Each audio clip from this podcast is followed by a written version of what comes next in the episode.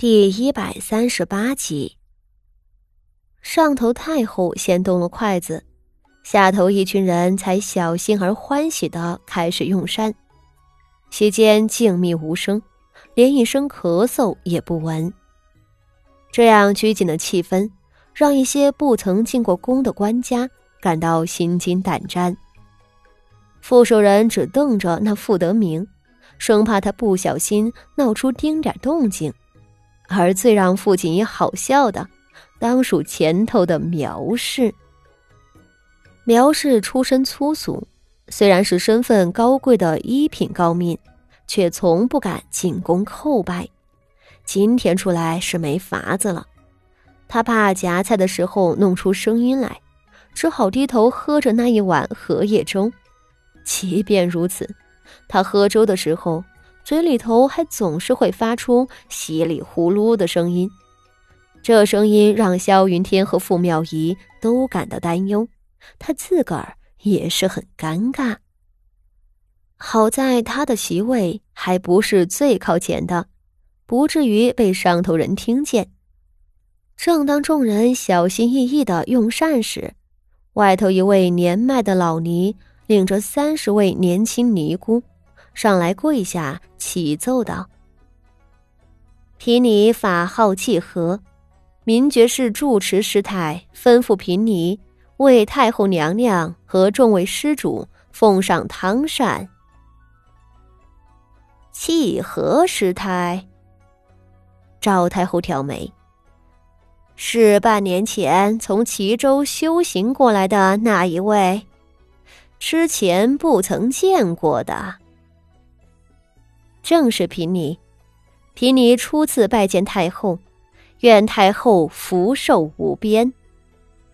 老尼姑神色动也不动，唇角渗出一抹恭敬却又清浅的恰到好处的笑容。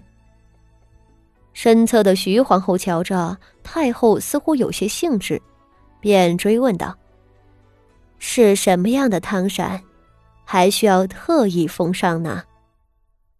老尼姑声色平和的解释道：“是诺银耳荣菇汤，这道汤膳用料寻常，但制汤的工艺繁琐，故而此时才呈上来。”说着站起来，亲手为太后端上了一道羹汤。那汤水里浮着雪白的银耳和金黄色的荣菇，汤色清亮透彻，香气扑鼻。上头众人瞧着，都面露满意之色。赵太后点头道：“嗯，你有心了。”下头的年轻尼姑们都一一捧着汤膳，分给其余的主子和下头的臣子们。赵太后身侧两位宫女上前，各自端了一百瓷小盅，用银勺子从那汤膳里舀了两勺长膳。两人尝完了，才将汤膳端在太后的跟前。赵太后便低头用银勺子舀了一丁点儿，只是她刚端起来，手指一顿，又要放下。就在赵太后放下银勺子，再次抬头去看那位老尼姑时，一道清冷的寒光猛然从眼前晃过。有刺客！太子殿下率先高喊一声，他的手在那一瞬间抓住了季和师太刺向太后的刀子。他手指猛地用力，要废掉季和的手，然而季和的反应奇快，另一只手竟挥刀前刺，逼退太子，自个儿挣脱出来。而他身后站着的三十位年轻尼姑，此时都从怀中摸出利刃。杀向前席的主子们，保护太后娘娘。众多武士在瞬息之间冲了进来，与三十位尼姑缠斗在一处。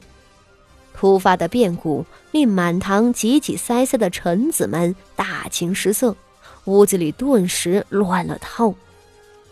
女子的尖叫声和男人的呼喊声此起彼伏的响起来，冲进来的武士足有上百。但那些尼姑们竟都是有能耐的，一人缠斗五六人也不在话下。眼看局势混乱，臣子中的武将们纷纷奔上前去护驾。徐策是第一时间冲上去的，他的位子是离前头最近的。太子殿下全力护着赵太后往角门处走，他则上前去追杀那老尼姑。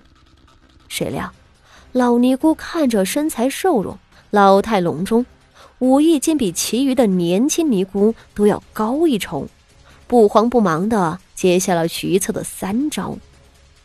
还有如萧云天这样带着妻母前来的，却很不幸家中只有一个男人的。他们有的咬牙选择了忠君报国，不顾自己的家人，飞奔到前夕去保护皇室；有的犹豫着不肯离开家人。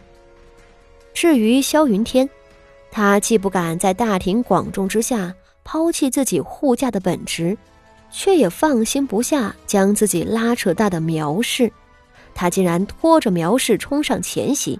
一边将萧妃和六皇子护在身后，一边护卫着苗氏。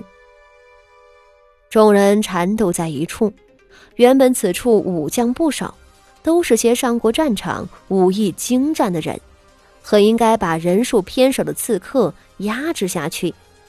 问题是，今日在皇室跟前拜见，按律不能携带佩刀，大家都是赤手空拳迎敌。反倒是那群尼姑们，从怀里掏出各类奇形怪状的兵器，有飞刀暗器，有弓弩短矛，有弯刀利剑，甚至那老尼姑的手里拿着一柄镰刀一类的东西，后头缀着铁锁，铁锁一扫，竟割了两个宫女的头下来。这两个宫女的死亡，成功的使所有的人爆发出恐惧的惊叫。也是厅堂内流血的开始。尼姑们若只是刺杀皇室也就罢了，问题是殿内人多，他们杀红了眼，竟随意砍杀起来，一时血肉横飞，众人没命的往堂外逃窜。在这种混乱之下，原本组织有力的宫廷侍卫们竟也慌了手脚。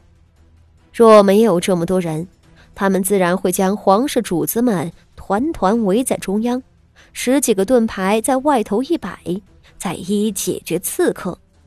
可现在，所有人都在疯狂的逃窜，哭喊声震天，几位主子们早已被人流冲散。徐皇后被两个侍卫护着，躲在墙角里，邱贵妃的身边连个侍卫都没有。